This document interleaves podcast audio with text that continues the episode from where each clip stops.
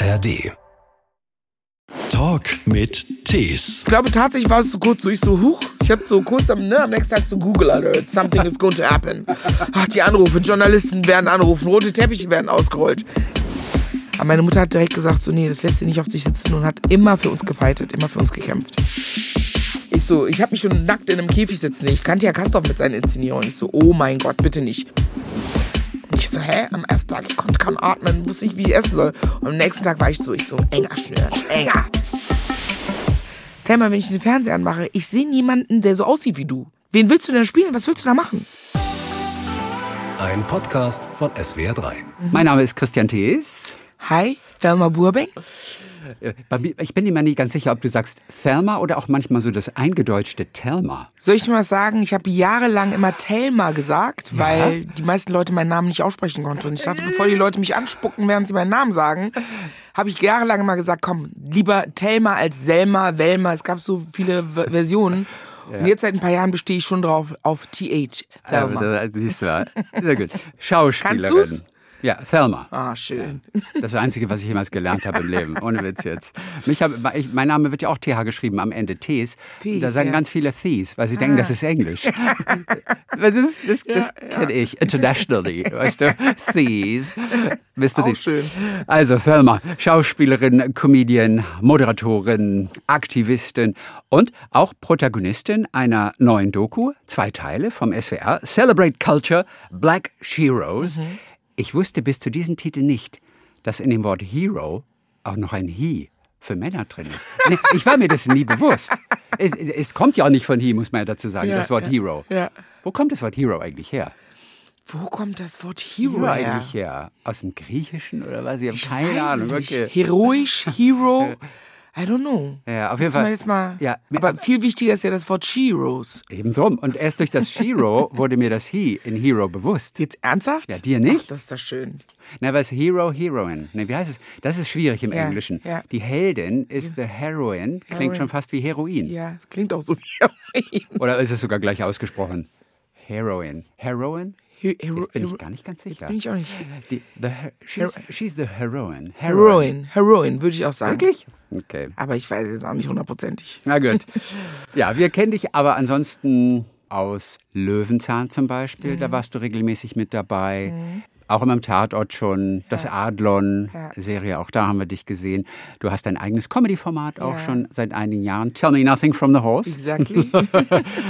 und jetzt also Protagonistin in dieser Doku, die auch mit großer Liebe und Freude positive Aspekte zeigt, was so auch schwarze Künstlerinnen angeht. Jetzt mal abseits von Rassismus und Diskriminierung. Es gibt auch anderes, weißt du? Und Genau. da werden von vier Künstlerinnen die Lebenswege aufgezeigt, ja, welche Wege sie gegangen sind und wie alles angefangen hat bei dir. Also, let's have some Black Joy. so, hey, Are you ready? Are you ready for Black Joy? gestern noch in Kenia gewesen. Ja, krass, ne? Ich kann es auch kaum fassen. Hab dein Foto gesehen auf, auf, Hast du auf- gesehen, auf, ja, Instagram. Also schön im Liegestuhl. Ja, es ist mal total krass, ne, wenn man sieht, wie schnell das geht. Dass, so ein, dass man setzt sich in einen Flieger, dann bist du an einem Tag an, auf einem anderen Kontinent. Ich kann es ja selber nicht fassen, dass ich gestern, nee, heute ist äh, Montag, ne? Ja, nee, Sonntag, ich habe Sonntagmorgen noch da am Pool gelegen, in Kenia, in Nairobi. Urlaub oder Arbeit? Arbeit. Ich habe da eine ganz, ganz tolle Frau interviewt. Das ist so ein, so ein Empowerment-Projekt.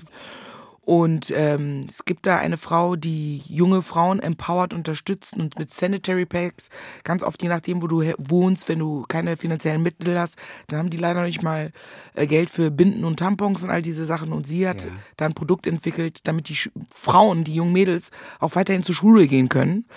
Ne, es gab, sie meinte, sie ist in den Slums jungen Mädels begegnet, die dann meinten irgendwie, nee, wir sind nicht in der Schule, weil wir unsere Tage haben. Sie so, hä, wie?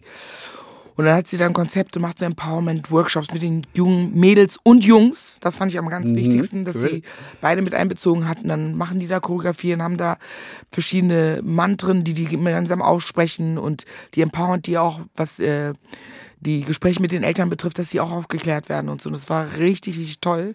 Matvi Dalal heißt die Frau. Matvi Dalal. Und was hat sie gemacht? Also was hat sie erfunden letztendlich oder welches Konzept? PetMed heißt das. Ja. Und es ist quasi wie so ein, so ein Bindenset, was aber ähm, wiederverwendbar ist. Also es ist jetzt nicht auch so auch umweltbewusst sozusagen, weil letztendlich sind dann Binden und so weiter auch total teuer, dass man nicht leisten, sich nicht leisten kann.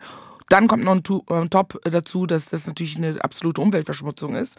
Und sie sorgt halt dafür, dass die Mädels, die haben so ein Paket, wo verschiedene Binden drin sind, in dem Kinti-Stoff sozusagen, dem kenianischen Stoffen. Und da sind dann halt diese Einlegebinden drin und du kannst sie dann per Hand waschen, wieder aufhängen, auch wenn die dann auf, auch daran hat sie gedacht, wenn die da an der Wäscheleine hängen, sieht nicht aus wie so ein peinliches Ding, sondern es ist einfach nur wie so ein, der Stoff, ne, der kenianische Stoff sozusagen, der da hängt. Die müssen sich nicht schäben, man kann die wiederverwenden. Und die Frauen sind einfach, und die Frauen und vor allem die jungen Mädels, um die es ja in erster Linie geht, sind einfach total safe. Und dann geht sie auch noch hin, wie gesagt, und ist dann in den Schulen, gibt den Workshop über überhaupt auch ähm, Sexual ähm, Health, dass sie sich schützen, dass sie aufeinander aufpassen und so weiter. Und dass die Jungs mit einbezogen werden und die Ja. auch die Fragen beantworten müssen, die äh, Matwi denen stellt. Ja. Die sind zum Teil auch so, Toll. äh, wie Tage, was, äh, was hat das damit zu tun? Ach, was für eine tolle Begegnung. Und dann war ich im äh, Nationalpark auch noch. Also ich habe am Samstag habe ich noch Löwen gesehen. Ich dachte, ich dachte, du sagst jetzt gerade, habe ich noch Löwen geschossen. Am Samstag habe ich gerade noch Löwen geschossen. Gedacht, oh. Ganz nah, wirklich so weit, wie du von mir entfernt bist, gerade so und nah. Nein. Doch, ich saß Zwei natürlich im Meter. Auto. Das ist natürlich im Auto. Löwen, Giraffen, Antilopen. Und das ist schon was anderes. Also wenn man die Tiere in echt Ja. vor sich sieht. Ich meine, ich war auch mal in Dänemark. Sind wir auch mit dem Auto durch so ein, Ja, da gibt es auch so Parks, da sind auch Löwen. Ja, die kommen auch letztendlich ran bis ins Auto. Aber das ist natürlich nicht ganz so frei.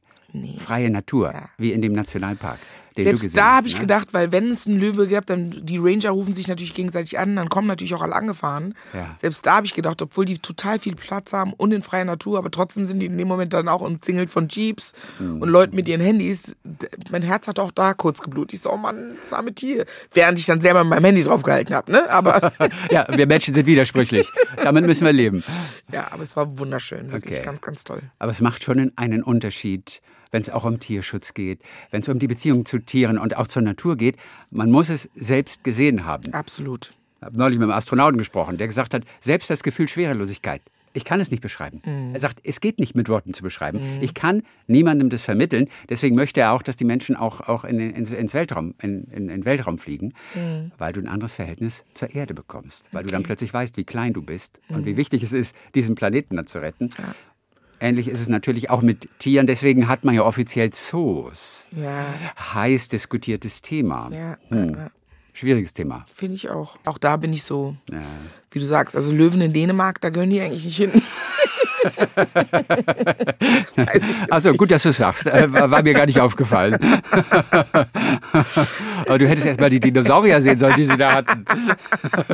Also, äh, also selber bist du geboren in Ghana. Genau. Und mit vier Jahren dann rein nach Meckenheim. Also mitten rein nach Meckenheim. Deine Mutter wollte aber eigentlich gar nicht, oder? Die wollte gar nicht nach Meckenheim. Eigentlich unbedingt. Und schon gar nicht da bleiben. Nee, meine Eltern hatten tatsächlich vor, mein Vater war Seemann und er hat für ein deutsches Unternehmen gearbeitet und dann sind die nach Deutschland. Ich glaube, eigentlich mit dem Plan, ach, wir kommen jetzt nach Europa, arbeiten hier eine Weile, machen ein bisschen Kohle und kommen wieder zurück. Und dann war die, hatten die die Möglichkeit, hier doch ein bisschen länger zu bleiben. Es gab damals ja noch in Bonn-Bad Godesberg die ganzen Botschaften. Meine Mutter hat tatsächlich nicht in der ghanaischen, aber in der sambischen Botschaft gearbeitet, dann als, angefangen als Sekretärin. Und es gab aber trotzdem so eine African bzw. Ghanaian Community. Das heißt, es gab auch direkt Anschluss. Ja. Der Job von meinem Vater ging auch weiter. Der war zwar immer ein paar Monate weg, dann immer auf See und so, aber der hat gut verdient. Und dann haben die irgendwann beschlossen, okay, mich und meinen Bruder zu holen. Ne? Ich war, sie hätten mich mit anderthalb quasi zurückgelassen. Meine Mutter hatte Sehnsucht, ich auch. Aber meine Erinnerung, mein ganzes, meine ganzen Gedanken beginnen tatsächlich erst in Meckenheim. Ja, nee, stimmt nicht, in London am Flughafen. Da warst Mein- du schon mein- vier. Mein, mein Vater hat mich am Flughafen, oder da beginnen meine Erinnerungen, am Flughafen abgeholt und ich musste anscheinend auf die Toilette. Mein Vater wusste nicht, ob er jetzt mit mir auf die Junge oder auf die Mädchentoilette gehen soll. Und ich erinnere mich an so eine grüne Wand. Also kann auch sein, dass das nur meiner Fantasie entspricht, diese, die, dass ich mich daran noch so erinnere. Aber meine Erinnerungen beginnen da. Also in Ghana, davor kann ich mich gar nicht mehr erinnern. Mein Bruder schon. Ja. Er sagt, er sieht immer noch unseren Hof und meine Oma und so. Ich erinnere mich da nicht mehr dran. Aber der war ein bisschen älter halt. Anderthalb Jahre. Unsere Erinnerungen beginnen ja mit vier. Ja. Also Ist so, ne? ja, Ja, bei allen. ja. Also heißt es. Ja, Schon immer. Ist noch nichts anderes entdeckt worden seitdem. also seit wir. Von daher macht das natürlich Sinn.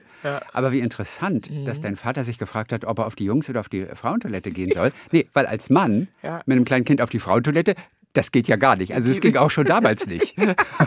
also heute geht es ja eher schon. Wie gesagt, Aber- ich war auch ganz klein. Oder Ja. vielleicht, ob er mich alleine vorschicken soll oder okay. weißt du, so. Ich, ich krieg das jetzt nicht mehr ganz zusammen. Ja, also deswegen, also in Meckenheim gelandet. Und da bist du auch aufgewachsen. Genau. Später dann nach Köln gegangen, auch äh, zur Schauspielausbildung und dann das Ganze weitergeführt in Berlin. Und mittlerweile bist du eine Berlinerin. Und ich, 2007 bin ich nach Berlin. Fe Februar 2007. 2007 bin ich nach Berlin gezogen, genau.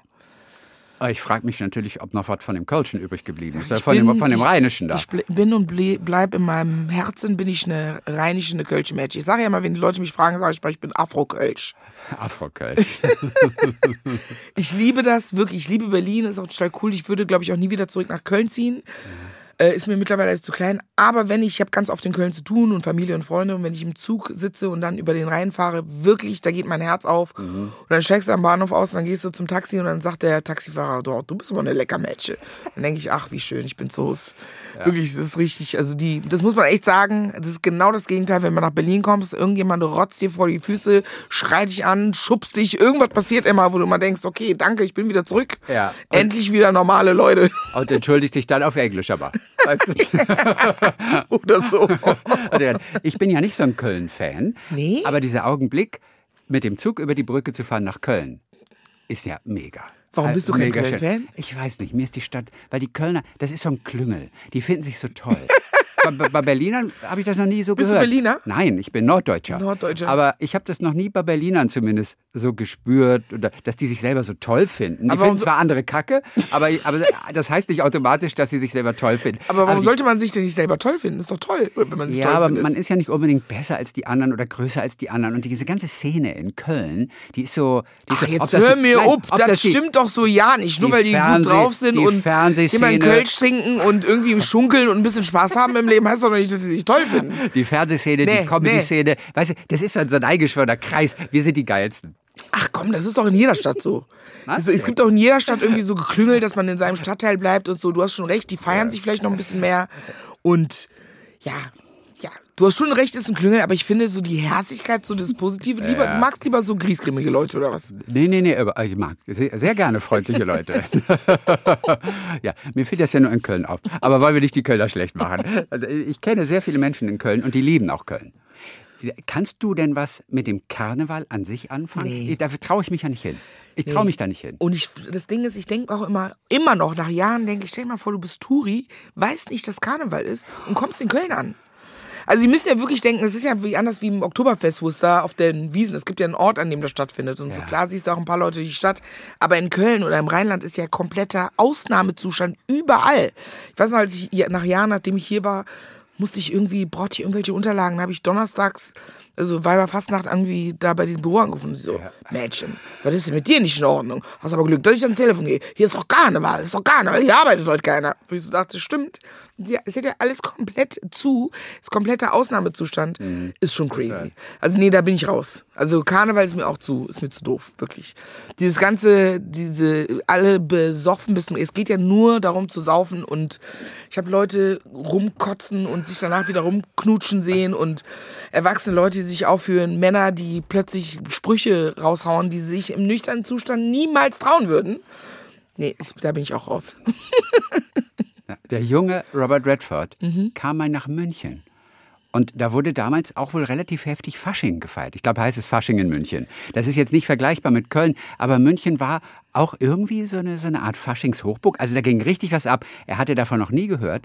Und er kam nach München, er war noch relativ jung und dachte nur, was, was ist hier los? Ich kann mich leider nicht mehr so genau an die Worte erinnern. Ich habe ihn mal gehört im Ton, aber das war, das Bild ist bis heute ist es mir geblieben. Es muss für ihn ein Albtraum gewesen sein, aber auch kurios natürlich vor allem. Also, Also stell dir mal vor, und alle verkleidet und so, das ist ja wirklich, wenn du nicht weißt, was da los ist und bist dann auf einmal am Kölner Ja. Hauptbahnhof, die, also denkst ja wirklich, die haben nicht, nicht, mal eine Tasse im Schrank. Total. Also, Wir nehmen das als normal hin mittlerweile. Ja. Wir kennen das, wir sind damit aufgewachsen. Aber wenn ich das manchmal, und das schaffe ich dann, von außen betrachte, Hm. dann denke ich, das ist, das ist krass. es ist richtig krass. Auch wir Deutschen, für drei Tage, oder wie lange das ist, Ja. rasten so völlig aus. Für Außenstehende muss das unglaublich paradiesvogelig aussehen. Genau. Das ist, das ist schon krass. Da, Das Oktoberfest ist da, also Ja, gleichgestellt ist genau dasselbe. Also ist ja noch schlimmer. Es geht ja dann zwei Wochen oder zehn Tage, oder nicht? Ja, schon. Ja, also. Aber ich finde, es ist nicht schlimmer als Karneval.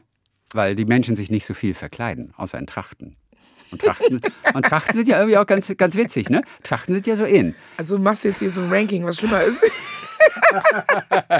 also letztendlich, ob verkleidet oder nicht, das sind Leute, die sich bis zum Get-No besaufen und dann, sorry, dann leider auch ganz schön übergriffig werden und die, die darunter leiden, sind meistens Frauen. Sorry to say, Ja. ist aber so. Auf dem Oktoberfest bei Karneval, deswegen finde ich es nicht so geil. Ist eigentlich das Verkleiden auch ein sehr wichtiger Teil der Schauspielerei für dich? Also natürlich fühlt man sich besser in einer fremden Person und das ist völlig klar. Aber dieses richtige Verkleiden, mal so ganz anders aussehen, wie wichtig ist das? Wie viel Spaß macht dir das? Verkleiden klingt ja ein bisschen Ja, so wie weiß, ne, ja. Karneval, ne? Deswegen ist es fast so ein bisschen das falsche Wort dafür. Es ist das falsche Wort. Es ist Kostüm eher. Ich habe auch, glaube ich, ans Theater vor allem gedacht. Ja, und ja, im Theater, weil das alles etwas abstrakter Genau. ist, hat man manchmal etwas buntere Kostüme Ja. auch an, als jetzt bei einem realistischen Fernsehfilm. Oder Das, so, ne? wo ich tatsächlich mal so ein bisschen an, wie so, wo es mehr ans Kostüm ranging, war das Adlon, diesen Dreiteiler, wo ich, da habe ich ein Dienstmädchen gespielt, das dann auch ein Korsett tragen musste. Und ich weiß noch, als ich das erste Mal, also ich liebe auch diese ganzen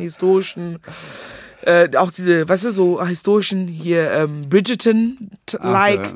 Kostüme. Ich liebe das einfach, so zu gucken auch und äh, selber dann auch zu tragen. Ich habe am Anfang gedacht, okay, die wollen mich umbringen, weil als sie die, das Korsett zugeschnitten haben, war ich so, sag mal, ich krieg gar keine Luft, mehr, wo sind meine Organe hin? Und tatsächlich so, und die meinten, die Kostümbilderin meinte, man gewöhnt sich da ganz schnell dran und es fängt einem, einem zu gefallen. Und ich so, hä, am ersten Tag, ich konnte kaum atmen, wusste nicht, wie ich essen soll. Und am nächsten Tag war ich so, ich so, enger schnürt, enger. Ist tatsächlich so, weil du aufrecht sitzt. Das ist ein ganz komisches, ich kann das gar nicht beschreiben, ich fand's richtig cool. Und das war eher, wie gesagt, es war trotzdem auch ein Kostüm, aber das war eher noch dieses Gefühl von Verkleiden, das du da eben beschrieben hast. Man gewöhnt sich da dran. Ja. Das finde ich ja ganz Ja, ich erstaunlich. schon- Egger, Egger. Ja, ja, ja, ja. Ich fand's richtig, das war so richtig, ich kann es gar nicht beschreiben. Du sitzt so aufrecht und du hast automatisch eine andere Haltung. Ganz andere Aufrichtung Ja. einfach. Ja. Diese Adlon-Rolle war jetzt also eine Rolle, auf die du jetzt nicht mit großer Freude zurückblickst, oder? Das war wieder so eine typische Rolle, Ja, wie sie lange Jahre natürlich äh, schwarze SchauspielerInnen bekommen haben. Es war insofern cool, weil ich damals so viele, ich glaube, ich hatte 21 Drehtage. 21 Drehtage sind für Wow. einen Schauspieler ganz schön viel. Hauptrolle. Es waren ja drei Teile, deswegen in den drei Teilen hatte ich dann, ich glaube, ich war im ersten und zweiten Teil. Deswegen, Ja. es war für mich, und das war mehr oder weniger zu Beginn meiner Karriere. Deswegen war es natürlich total aufregend, auch mit den ganzen, ne, von Jürgen Vogel, Mhm. Josephine Preuß, Uli Edel hat Regie geführt, Anja Kling habe ich da kennengelernt, mit der bin ich immer noch total befreundet und so. Ich habe natürlich super viele Stars kennengelernt auch. Also dieses ganze Szenario und das ganze Setting war großartig. Ich hatte auch nicht so viel Text, ich habe mir mehr abgeräumt und Sachen abgestellt und geputzt und so. Und klar, de also definitiv sind die Zeiten vorbei. Ich möchte solche Rollen nicht mehr spielen. Nein, aber nein, es war in der, im Kontext und zu Beginn meiner Karriere war es trotzdem total aufregend hat mir total Spaß gemacht. Mhm. Aber ich habe da auch ganz schlimme Sätze sagen müssen. Ich glaube, ich habe einmal gesagt, äh, als ihr Herr mich äh, mit einer Jagdflinte ausgetauscht hat oder irgendwie sowas. Also ich wurde irgendwie verkauft und so. gegen eine Jagdflinte ausgetauscht oder irgendwie sowas. Also so, Texte halt. Richtig schlimm. Wobei das in dem Fall fast entschuldbar ist, in Anführungsstrichen, weil es ein historischer Film ist. Ne? Es waren ja quasi Tatsachen. Reden wir von, von, das war aber schon noch 20. Jahrhundert, 1900 etwas, ne? Ja, genau. Die Zeit Ja, schon. ja, ja, ja. Adlon. Ja. Okay. Aber einer der positiven Aspekte ist natürlich, du warst in einem ZDF-Film die erste schwarze Schauspielerin, die eine Staatsanwältin gespielt Ja. hat damals. Danach habt ihr gesehen, und hat überhaupt niemanden interessiert, hat überhaupt niemanden aufgeregt. Wie war es für dich? Man dreht erst, dann wartet man, dass der Film gezeigt wird. Wie reagieren die Menschen? Wie nervös warst du in der Zeit? Einerseits fand ich so ein bisschen lustig, dass diese ganzen Dinge, die ich vorher gehört habe von RedakteurInnen, ProduzentInnen, AutorInnen so ein bisschen ad absurdum geführt haben, weil mir immer erklärt wurde, auch nach dem Adlung hier habe ich gesagt, ich so, Leute, ihr habt mich jetzt kennengelernt, ich bin eine Kölsch, ich kann sogar Kölsch und so, deswegen, ich hätte am liebsten im nächsten Buch ein bisschen mehr Text und ein bisschen mehr Substanz, eine coole Rolle, die meinetwegen auch Kölnerin ist. Die so, nee, man müsse dem Zuschauer erklären, wie du aus dem O-Ton Busch Afrikas nach Deutschland gekommen bist. Und der Zuschauer hätte total Angst und es wäre wär total überfordert diese Nummer mit der Staatsanwältin, hast du ja einen Beweis dafür. Und selbst wenn man sich kurz wundert und denkt so, huch, habe ich ja nicht gesehen, ist es ja nicht so, dass die Leute plötzlich einen Herzinfarkt kriegen oder Partys feiern, Feuerwerk los oder rumschreien oder die Wohnung verlassen, sondern Ja. genauso wie es, es hat niemanden gejuckt. Also es war vielleicht interessant und spannend, aber Ja. Ähm, ich war, ich glaube tatsächlich war es so kurz so, ich so, huch, ich habe so kurz am, ne, am nächsten Tag so Google Alert, something is going to happen. Ach, die Anrufe, Journalisten werden anrufen, rote Teppiche werden ausgerollt. Dem war nicht so. Aber andererseits fand ich es auch total cool, dass ich gedacht habe, ja, siehst du, ist das einfach auch ganz normal. Die Zuschauer sind soweit. Ich glaube, das ist ausgedacht von vielen Menschen, dass die Zuschauer irgendwie ein bisschen mehr Zeit bräuchten. Wie mutig aber von dir, auch zu sagen, also unabhängig jetzt von deiner Rolle, aber einfach zu sagen, ey Leute, ihr kennt mich, ich hätte jetzt gern mal was mit mehr Text. Dazu muss man eigentlich relativ selbstbewusst sein. Wie selbstbewusst warst du als Jugendliche, als Kind, als Jugendliche, als junge Schauspielerin, immer schon? Schon immer. Also Also, immer, okay. Tatsächlich, wenn meine Mutter, also meine Mutter ist der Beweis dafür, dass ich das sage, sie meinte, wenn ich einen Raum betreten habe, ich war schon immer so outgoing, extrovertiert, also eher so, dass die dann immer so, Tim, jetzt komm mal her, so, hm, jetzt halt dich mal zurück. Und mein Bruder immer eher der schüchterne, ruhigere, noch nicht mal schüchtern, sondern eher ruhigere Mensch und ich immer so ein bisschen, bisschen nach außen hin, also dieses ganze sich präsentieren wollen, nach außen hin zeigen, laut sein, im Mittelpunkt stehen, das hatte ich schon immer. Dann als Teenie und ich war auch tatsächlich in der Schule, ich war auch Schülersprecherin, äh, Klassensprecherin und so. Das waren immer so Sachen, auch so vor Leuten zu sprechen, da hatte ich nie ein Problem. Und ich wollte schon immer Schauspielerin werden. Das war für mich relativ so ab Teenie, 14, 15, 16 war das klar. Hab gedacht, das ist mein Weg, ich will das machen. Allerdings, das war nicht schön für deine Mutter, wie wir auch in dieser äh, Doku Celebrate Culture Black Shiro sehen. Da wird deine Mutter auch kurz zugeschaltet und ihr sprecht nochmal über diesen Augenblick. Ja. Die hat sich einfach nur Sorgen gemacht, oder? Dass du als Schauspielerin auf der Straße landest, ohne irgendwelche Jobs. Was wäre zum Beispiel ein schöner Beruf für dich gewesen? Wo hätte sie sich sehr gefreut anfangs? Doktor, Lawyer, Ah, Doktor, Lawyer. Ingenieur, Pilot. Wenn du als äh, ghanaische Mutter deine Familie anrufen kannst, kannst du sagen, okay, my doctor, is, my daughter is a doctor now. My doctor is an engineer. now. Das, dann ist, da hast du alles, weißt du, aber irgendwie so, die will jetzt Kunst machen und Schauspielerei. Ich konnte es aber auch verstehen, weil meine Mutter meinte, Thelma, wenn ich den Fernseher anmache, ich sehe niemanden, der da, der so aussieht wie du. Wen willst du denn spielen? Was willst du da machen? Ja. Nothing is happening. Und ich kannte auch viele Kolleginnen deswegen auch nochmal zu dem Adlon Gala, so hieß die Figur, zu diesem Dienstmädchen, das ich da gespielt habe, zurück. Es gab damals auch schon viele Kolleginnen, die meinten, ey, ganz im Ernst, ich gehe noch nicht mal zum Casting, habe keinen Bock, so Klischee-Rollen zu erfüllen. Was ich auch total verstehen konnte. Ich habe aber damals für mich entschieden, habe gedacht, ich nutze die Chance, und um am Set nämlich diese Dinge zu sagen, die du, äh, weißt du, dass ich gesagt habe, ich muss ja ähm, Redakteurinnen, CasterInnen, RegisseurInnen kennenlernen und mit denen in Kontakt treten und hoffentlich mögen die mich und dann halten die mich in guter Erinnerung und dann, und ich habe was auf meiner Vita stehen und ich habe Material für mein Showreel. Wenn ich zu Hause sitze und nichts mache und irgendwie nichts vorzuweisen habe, dann habe ich gedacht, mache ich denen die beste Putzfrau, die beste Refugee, beste was auch immer und habe aber tatsächlich immer von Anfang an, genauso wie du es eben gesagt hast, meinen Mund aufgemacht, habe gesagt, ey Leute, ist okay, aber ihr seht mich ja jetzt vor euch, ich kann perfektes Deutsch, ich muss nicht gebrochen Deutsch sprechen und die meisten meiner Freunde, mit denen ich mich umgebe, also meine Wirklichkeit sieht auch so aus wie, es sind Afrodeutsche oder Menschen, die auch hier integriert sind und die Sprache perfekt beherrschen. Was ist das für ein Abbild, das wir von euch zeichnen wollt, äh, zeichnen wollt im Fernsehen und so? Ich habe schon mal relativ schnell meinen Mund aufgemacht. Ich wollte mir dein Showreel angucken auf deiner Webseite. Es funktioniert nicht. Wie? Es funktioniert nicht. Es Auf meiner nicht. Webseite? Ja, das ist ein Fehler. Aber die Website, ich meine, wer hat, also ganz im Ernst, es gibt, es gibt Schauspielervideos, es gibt Plattformen, wo man das angucken kann und ich muss tatsächlich meine Website auch mal runternehmen. Seit Facebook und Instagram sind Webseiten ja auch eigentlich nicht mehr, Ich, also finde, ich finde Webseiten so schön. Im Gegensatz zu Instagram und Facebook finde ich Webseiten, weil da immer eine Idee hintersteckt, eine Atmosphäre, was Individuelles. Ich finde Webseiten genial. Hm. Ich liebe Webseiten. Eigentlich gehören die wichtigsten Sachen auf eine Webseite und der unwichtige Scheiß auf Facebook und auf Instagram. Findest du? Ich finde, ich find, der Webseiten-Drops ist irgendwie gelutscht. Also, es war früher zu meinen Anfängen, als ich so angefangen habe, und dann neue Fotos, dann konnte ich auch selber bestimmen und so. Das war, aber heutzutage, wenn man irgendwas wissen will über jemanden Ich weiß. und gucken will, Aber das ist so Gleichmacherei. Alles, so, alles sieht gleich aus. Jede Facebook-Seite, jede Instagram-Seite sieht so verdammt ähnlich aus. Ja. Und das andere ist so individuell. Und du bist doch eigentlich auch so ein individueller Typ. Ja. Du brauchst eine gute Webseite. Nicht, dass ich, hab- sie. ja, ja, ja. da, vielleicht kannst du sie updaten einfach. ja, gut, ich stehe sie ab für dich.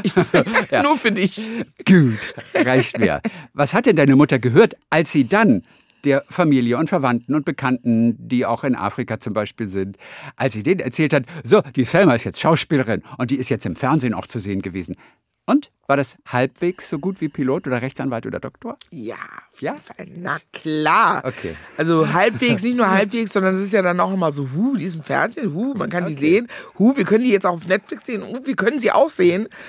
Also meine Mutter ist natürlich mittlerweile die stolzeste und freut sich total und ist total am Start und ist ja auch an meiner Seite so ein bisschen auch auf Social Media unterwegs und wir, es kommen ja auch immer mehr Anfragen, wie bei Shiros auch und ich habe auch vor zwei Monaten oder so oder Anfang des Jahres mit ihr ein Shooting gehabt mit gemeinsamem Interview. Also sie wird fast auch immer nur schon mit eingekauft. Viele sind, weil die dann Videos sehen von uns beiden, die wir auf Instagram posten und meine Mutter ist auch so witzig. Ich mache dann so ein Video und ich quatsch dann und erzähle dann irgendwas und sage, hier, meine Mutter und ich, wir machen dies und das. Und dann bin ich so, Mama, sag doch mal was. Und dann droppt die ein Wort und es ist so lustig. Man ist so, okay, bomb, Mic drop. Die ist einfach so lustig mit ganz wenig Effort. Und ähm, deswegen hat sie auch schon ganz viele Fans und wird auch mal mit angefragt und freut sich und ist ohne Ende stolz. Hätte ich das vorher gewusst, hätte ich deine Mutter auch mit eingeladen. Ich will deine Mutter kennenlernen.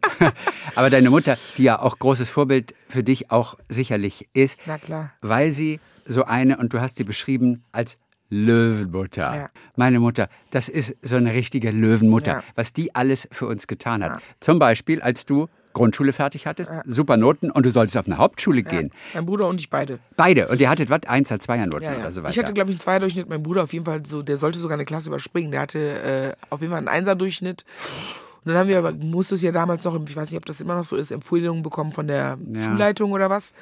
Und die hat dann gesagt, ja, wäre besser, wenn wir nach Meckenheim auf die Hauptschule gehen, damit wir mit unseresgleichen zusammen sind. Da sind ganz viele Migranten und dann würden wir uns ja viel besser wohlfühlen und so. das hat sie im direkten Gespräch Zu erfahren? meiner Mutter. Okay. äh, Und, und die sofort? Meine Mutter hat gesagt so wie, äh, nee, auf gar keinen Fall, das sind doch super Noten. Haben die nicht das Recht, aufs Gymnasium zu gehen? Damals der deutschen Sprache ja auch noch nicht so hundertprozentig mächtig. Also in den 80ern hat sie, ne? Das, das heißt, deswegen sage ich auch Löwenmutter. Ist ja auch so, wenn du dann sozusagen als Migrant irgendwie einen Post bekommst und nicht genau weißt, denkst, wenn die Lehrer das sagen, dann ist es richtig so. Aber meine Mutter hat direkt gesagt, so, nee, das lässt sie nicht auf sich sitzen und hat immer für uns gefeitet, immer für uns gekämpft. Für ihre kleine Schauspielerin. Ja, das stand schon im Raume damals. Die ersten Theatererfahrungen dann in der Schulzeit wahrscheinlich oder aber auch eine Jugendgruppe. Genau, Theater Marabu. Warst der- du sofort Ja, voll im Element. Genau, ich habe so einen Ausgang gesehen in Bonn-Beul, in Bonn. So einen Ausgang, junge Leute, die Bock haben, am Wochenende einen Workshop zu machen. Mit anschließender, eventuell, wenn man Bock hat, dass man selber mit denen ein Stück entwickelt.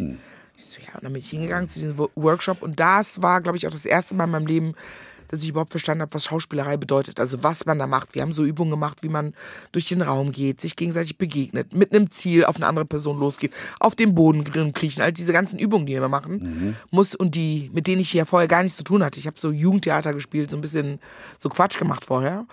Und da war das erstmal, dass ich gedacht habe, ach so. Also was passieren kann in einem, in einem Raum mit nichts, einfach nur, dass der Coach oder der, derjenige, der anleitet, irgendwie die ein paar Wörter in den Raum wirft. Und dann entstehen plötzlich große Szenen. Es, passiert einfach was. Ich war völlig geflasht Ja. und wusste seitdem erst recht, okay, das ist mein Ding, ich will das machen. Ich finde das auch interessant bei so einer Theaterausbildung, bei solchen Übungen. Da sagt man dir ja auch, du gehst jetzt wie auf Sand zum Beispiel. Und dann gehst du über die Bühne wie auf Sand. Und ich finde, das macht alles total Sinn. Aber wenn ich mir manchmal so Theater angucke, da guckt keiner, dass er wie auf Sand geht, obwohl er auf Sand ist. Ich habe das Gefühl, das ist denen alles scheißegal. Dabei macht das so, so Sinn, weil man sich ganz anders bewegt. Also, magst du das deutsche Theater? Ja, ich habe ja selber auch viel, ich hatte ja wirklich das Glück in den letzten Jahren, äh, ich war an, an der Volksbühne gespielt mit Castor Faust, sieben Stunden. Und es hat aber Spaß gemacht, von vorne voll. bis hinten. Ey, das war so eine krasse Erfahrung. Nur für die Schauspieler oder auch fürs Publikum? Für alle. Für alle. Es war ja, ich weiß nicht, ob du das mitbekommen hast, aber damals, als die Karten raus waren, ist das System zusammengebrochen. Okay. Das haben mich, ich hatte auf einmal so viele Freunde mehr, die mir geschrieben haben, Thelma, hi, wie geht's? Na? Und dann zum Teil noch nicht mal für sich, sondern der Bruder von meinem Cousin, dessen Schwester möchte gerne ins Stück gehen. Könntest du Karten besorgen? Ich so, sag mal, wer bist du nochmal? Also, nee, das war also Volksbühne auch mit Kastorf nochmal am BE, Les Miserables, da hat er sich nochmal getoppt. Das waren dann acht Stunden und die Kurzversion sechs Stunden. Ähm, ich war am Schauspielhaus Zürich, da war ich fester Gast zwei Jahre lang. Habe aber auch am Schauspielhaus Hamburg, in Köln, Ja. ähm, Gorki, Am Ballhausen auch die Straße, das darf man auch nicht vergessen. Nicht immer nur die großen Häuser nennen, sondern die Häuser, die mich auch sozusagen nach vorne gebracht haben, die auch ganze POC und BIPOC-Community nach vorne gebracht haben und Sichtbarkeit geschenkt haben. Mit angefangen mit Shermin Langholf und jetzt mit Wagner Calvajo. Das sind auch Häuser, da habe ich meine ersten Schritte gemacht. Die darf man auch nicht vergessen. Welche Station war die wichtigste? Wo hast du die größten Schritte nach vorn gemacht? Am Theater oder Ja, am? Theater. Ähm, tatsächlich wirklich, ich würde sagen, so die ersten Steps, weil das war, das Stück hieß Schwarz tragen. Brenwan Okpako hat Regie geführt. Da ging es um eine WG von Schwarzen, die äh, sozusagen ihren Freund beerdigen. Und das war das erste Mal, dass ich auch so richtig Community erfahren habe. Also im Sinne von, das ist eine Produktion von uns für uns. Und im Publikum sitzen ganz viele Sisters and Brothers einfach auch. Also du siehst ein anderes Publikum und hast nochmal einen anderen Kontakt das war natürlich für mich so um den ersten Steps und, und in Connection zu treten mit der Community und auch Bedeutung, nochmal dem anderen, äh, dem Ganzen andere Bedeutung zu geben und zu sagen, es gibt auch Geschichten, die uns betreffen und uns interessieren und uns auch repräsentieren. Ja. Das waren auf jeden Fall meine First Steps. Und ich würde mal sagen, im Großen, so in der Theaterwelt, war jetzt diese Produktion mit Castor Faust. Ähm, Ich gebe zu, ich weiß noch, Daniel Zillmann, das ist ein, auch ein Kollege, Schauspieler, ganz, ganz toller Freund, einer meiner besten Freunde, der hatte mit ihm schon gearbeitet.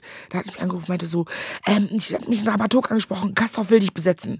Und ich wusste, er will Faust machen, ich wusste, er will das irgendwie in die Kolonialzeit versetzen. Und ich war so, ich so, auf gar keinen Fall. Okay. Ich so, ich habe mich schon nackt in einem Käfig sitzen. Ich kannte ja Kastorf mit seinen Inszenierungen. Ich so, oh mein Gott, bitte nicht. Wollte ihm aber auch nicht auf die Füße treten, weil ich zu dem Zeitpunkt auch noch gedreht habe. Hab gedacht, wenn er meine ganzen Sperrer sieht, dann Da sagt er eh nein. Da die ganzen Sperrer? dem aber Jacke Was wie heißt Hose. denn die ganzen Sperrer? Sperrtermine, weil ich eigentlich Ah, die- nicht die da Sperrer. bin. Die Genau, Sperrer genau. sind die Sperrtermine, Ach so. wo du nicht kannst, Ach so, ja. genau. Okay. Sorry. Naja, so. Schauspielslang, ne? Sorry, ich da- gehe mal da- davon aus, dass das alle Dafür verstehen. bin, dafür bin ich ja da. Und, und BIPOX, muss man sagen, sind die Black People of Color. Genau. Die Abkürzung ist auch noch nicht so geläufig. Ne? BIPOC, Black People of Color, äh, P, And- POC, People of Color. Ja. Genau, genau. Und dann kam doch ein Anruf, auch so irgendwie dann so, ja, am Dienstag 13 Uhr erste Probe. Ich so, what? Wirklich, ich bin wirklich davon ausgegangen. Ich so, oh Gott. Wie, du wirst nicht gefragt? Ah, gut, du warst Teil des Ensembles. Nein, die hätten mich angefragt und ich habe halt meine Sperrtermine durchgegeben und ich habe, ich bin in meinem Kopf einfach davon ausgegangen, bei so vielen Sperrterminen werde ich, wie sollen wir das machen? Dann bin ich ja zwei Wochen vor der, äh, vor, oder eine Woche vor der äh, Premiere erst da. Es wird eh nicht gehen. War dem aber Jacke wie Hose.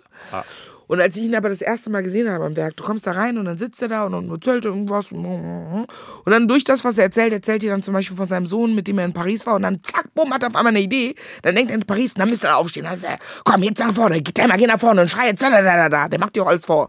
Thelma, du gehst jetzt nach vorne, läufst nach links und rechts und sagst, nein, ich will nicht. Und dann gehe ich nach vorne und sage, nein, ich will nicht. Marc, jetzt gehst du hinterher. Als ich das erste Mal gesehen habe, wie er probt, was er macht, wie das entsteht, das in einer Stunde oder vielleicht auch nur anderthalb, nimmt er das Mikro in die Hand und powert sich aus und gibt alles und alle müssen funktionieren. Es wird gefilmt, plötzlich müssen alle Requisiten stehen. Es passieren auf einmal tausend Sachen. Man ist so, ah! Und als ich das gesehen habe, habe ich gedacht, okay, krass. Da muss ich ganz ehrlich sagen, war ich hooked. Also, und ich hatte das große Glück, mit der Creme de la Creme des deutschen Theaters äh, spielen zu dürfen. Deswegen, das war schon eine krasse Zeit. Äh, ich Zeiten in der Kantine. Ich bin, ich habe da eigentlich in der Volksbühne ge gelebt. Nach den Vorstellungen, die ja sieben, Ja. sechs, sieben Stunden gedauert haben, dann immer noch bis morgens in die Puppen da in der Kantine wurden dann mit rausgekehrt und am nächsten Tag ging es dann weiter. Und das muss man erst mal schaffen, dich mit Energie zu überpowern. Oder? Ent- Entschuldige, das muss man erst mal schaffen. er hat's geschafft. Ja, hat's geschafft, wirklich. Guck mal, der Kastorf. Ja, ja, ja, ja. Ich, ich war ja neulich an der Volksbühne mal. Ja. Und es hat sich aber wieder das gezeigt, was sich so oft im deutschen Theater für mich zeigt, dass ich es nicht verstehe. Ich verstehe nicht, was die da machen, ich verstehe nicht, was die da sprechen. Also ich habe so ein Polish-Stück gesehen, ne? Also ein sehr beliebter Ja, äh. Regisseur, Ja, äh. Schreiber von Theaterstücken, Volksbühnenchef jetzt gerade und so weiter.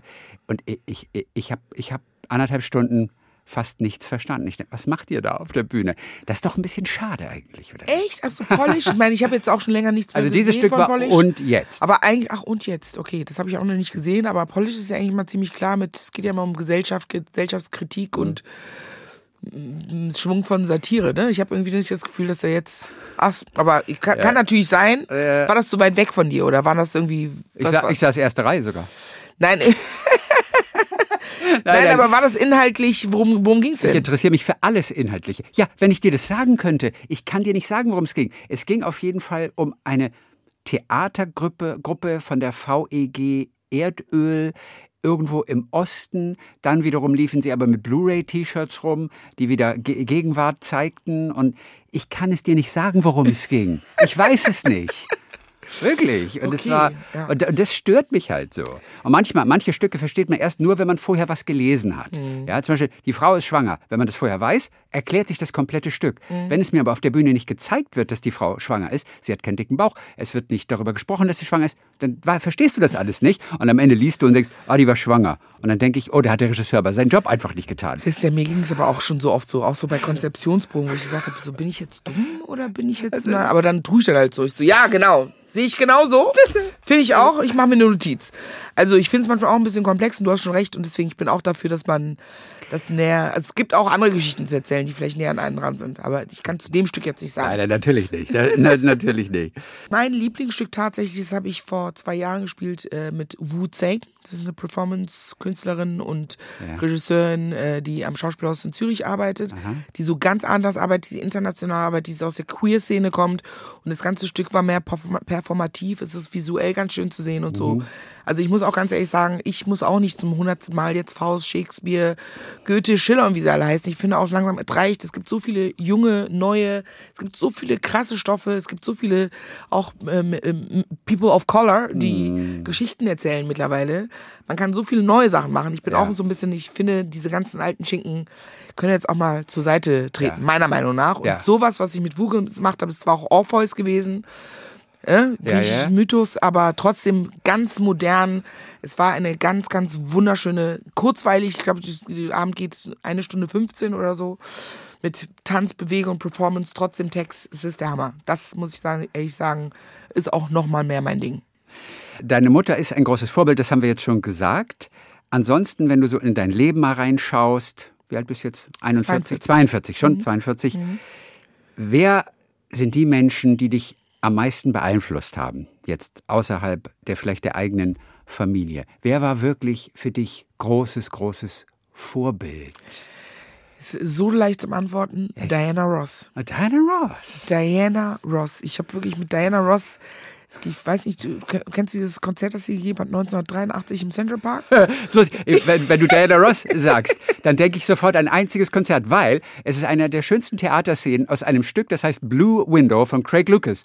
Und da ist einer, der, er ist einer, einer von, von, von dem schwulen Pärchen und er steht bei sich im Bad und hält sich so den Föhn vors Gesicht und geht dann so seitlich zum Spiegel, macht den Föhn an und die Haare werden nach Föhn. Und dann Diana Ross im Central Park, weil ich glaube, es hat geregnet und es hat gestürmt an dem Tag, genau. oder? Sie hat mehr, ich glaube, sie hat sogar drei Tage lang, also sie hat mehrere Tage lang ein Konzert gegeben, umsonst.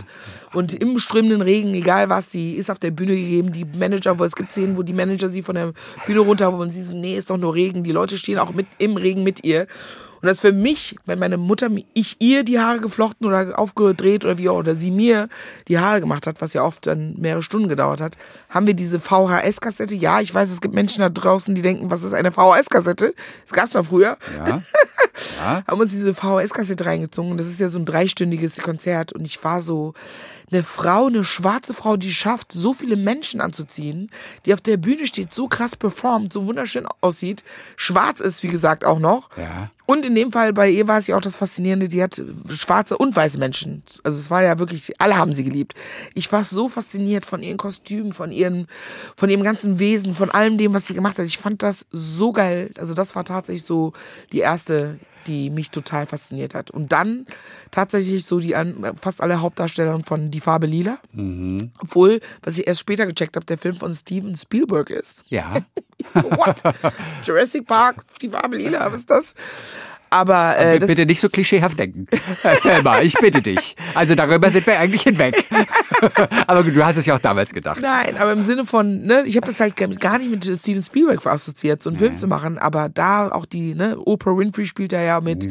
Whoopi Goldberg spielt da mit und so die ganzen jungen, diese schwarzen Frauen, die ein Film, wo es um schwarze Frauen geht, auch wenn es total dramatisch ist und auch, ne, viel Schlimmes da in diesem Film passiert, aber das hat mich auch total fasziniert. Also, Steven Spielberg ist sehr vielseitig. Er ist, Total. glaube ich, A, ein sehr großer Menschenfreund. Also er liebt Menschen, er liebt auch seine, seine SchauspielerInnen, aber er kann unterschiedlichste Sachen machen. Mhm. Mochtest du E.T.? ja, na klar. 82, 83. Genau, Hey, da zur bin ich Zeit ge- des ich Konzerts in. Central Park. Ja, Genau. genau. Und Diana kenne ich auch. Ey, du und E.T. Gleiches Geburtsdatum vielleicht sogar. Ah, es ist viel los in deinem Leben. Ja, es sind jeden schöne Fall. Sachen. Total. Es sind auch Projekte, die sich gerade sozusagen materialisieren. Ja, es entsteht Neues, über das schon gesprochen werden darf. Denn du kamst rein in dieses Studio und warst sehr, sehr glücklich, weil du tolle Gespräche gerade hattest. Und du sagtest, ich werde, ich werde äh, mit Stunt-Leuten zusammenarbeiten müssen und mich ausbilden lassen müssen. Was ja auch eine interessante Geschichte ist. Ja, ja, ja, ja. St- Stehen die Termine schon? Weißt du schon, was du machen musst? Die sind jetzt sozusagen in Planung. Ähm, und ja, ich glaube, ich meine, wir haben das jetzt auf den Panels schon gesagt und das sind ja auch gute Nachrichten, auch für die, ne? Ich bekomme meine eigene Reihe im ZDF als Kommissarin. Nein, nicht sogar eine Kommissarin. Telling you. Creamy. Oh. We're in Germany. Wie wird sie heißen? Gloria Champong. Gloria Champong. Garnieren, Garnieren Woman. Okay. genau, Und in, wo wird sie tätig sein? In Ich will jetzt Stadt? noch nicht, ich will Nein, noch nicht so viel verraten. Kriegen wir Ärger. Wirklich, Ja, genau. Ich Nehmen weiß Sie, nehmen Sie dir die genau, Serie wieder weg. Deswegen, und für die Figur, für die Rolle gibt es dann Schießtraining und Stunttraining und ich werde mit PolizistInnen sprechen und so. Ja, Ja, toll. genau. Also viel los in deinem Leben. Ja, Außerdem hast du ja noch äh, diese auch ganz besondere Gruppe gegründet. Ja. Die Black Women Matter Group oder ein X ist noch dazwischen. Black Women X Matter, Matter, genau. Matter Group. Das war erstmal so ein Projekt, mal so ausprobieren, fing an mit WhatsApp und dann meldeten sich plötzlich wirklich lauter Frauen. Naja, das war eher so im Kontext zu äh, der Black Lives Black Matter Bewegung. Matter-Bewegung. Ne? Das, war jetzt nicht ganz grundlos. Wir haben uns auf allen Demos wieder getroffen und Mhm. Hab so, keine Ahnung, meine ganzen Sisters getroffen, die ich zum Teil auf, weiß nicht, wie das ist, man sieht sich, man will sich treffen und dann klappt das doch nicht. Ich so, wisst ihr was, ich finde es so eine harte Zeit, ich wach gerade jeden Morgen heulend auf, ich möchte das irgendwie nicht allein machen. Ich tat mal eine Gruppe, damit wir uns connecten können, austauschen, vielleicht können wir uns noch mal treffen oder irgendwas gemeinsam machen. Und dann war es wirklich am nächsten Tag, ah, kann meine Cousine noch rein, meine Schwester, die und die fühlt sich gerade einsam, die hatte gerade einen rassistischen, ähm, äh, äh, einen rassistischen Vor- Vorfall, kannst du die bitte zur Gruppe hinzufügen und so. Bam, bam, bam. Ich glaube, wir waren innerhalb von einer Woche, waren wir so bestimmt über 100 Leute und mittlerweile sind es äh, fast 500 Menschen in der Gruppe. Und wenn sich diese 500 Wir haben natürlich Regeln. treffen, immer wenn ihr zusammenkommt, Ja. ey, was ist da los? Es ist so geil, wirklich. Ich meine, leider ist es ja nicht, äh, du kannst dir ja vorstellen, ne? das können natürlich nicht mal alle. Ja, ja. Wir machen jetzt die, seit drei Jahren mindestens einmal im Jahr ein Treffen, haben so eine Villa in äh, Spandau, wo wir hin können mit Pool und allem drum dran, können da draußen sein. Und es kommen dann schon immer so 100, 150 bis 200 ungefähr. Es kommen natürlich nie alle, aber das ist, also die Tore offen zu sehen und dann kommt eine hottere Sister nach der anderen rein. Es ist keine gediegene Cocktailparty. äh, äh, oder? Ach, wir machen von, von Healing-Workshops, Hair-Rap-Workshops. Denn letztes Mal hat eine Sister äh, so, einen- so einen Tanzkurs gegeben. Und wir machen aber auch einfach nur Barbecue, Schwimmen, Quatschen, Austausch. Und es ist so schön und so empowernd. Das ist richtig cool. Klasse. schön. Wann ist der nächste Termin? Jetzt bald in Planung. Ja, äh, wahrsch- ja. Also jetzt im Sommer auf jeden Fall. Wir Und du bist aber die große Organisatorin. Du, Nein, ja, ich nein, bin nein. wirklich ehrlich gesagt gar nicht gut im Organisieren. Ich habe kurz gesagt, wir sind ja dafür genug Menschen da. Natürlich bin ich dran beteiligt. Aber sowas wie Annabelle Mandenk, zum Beispiel meine Freundin und auch Kollegin, Mhm. die ist der Hammer. Die, wenn es zum Organisieren geht, die, die nimmt das in die Hand, zack, bumm, ist das organisiert. Ich kann das gar nicht so gut wie die. Oder auch andere aus der Gruppe, die das dann gemeinsam machen. Wir machen das dann zusammen. Klasse. Ja. Thelma, wir haben dich ein bisschen kennengelernt heute. Ja. Das war sehr schön mit deinem Weg, den du gegangen bist. Und mehr zu sehen natürlich gibt es auch neben anderen Künstlerinnen noch in dieser zweiteiligen Doku äh, Celebrate Culture Black Sheroes. Du bist eine der Protagonistinnen und bald Fernsehkommissarin. Ja, Glückwunsch dazu. vielen, vielen Dank. Vielen, vielen Dank. Talk mit Tees.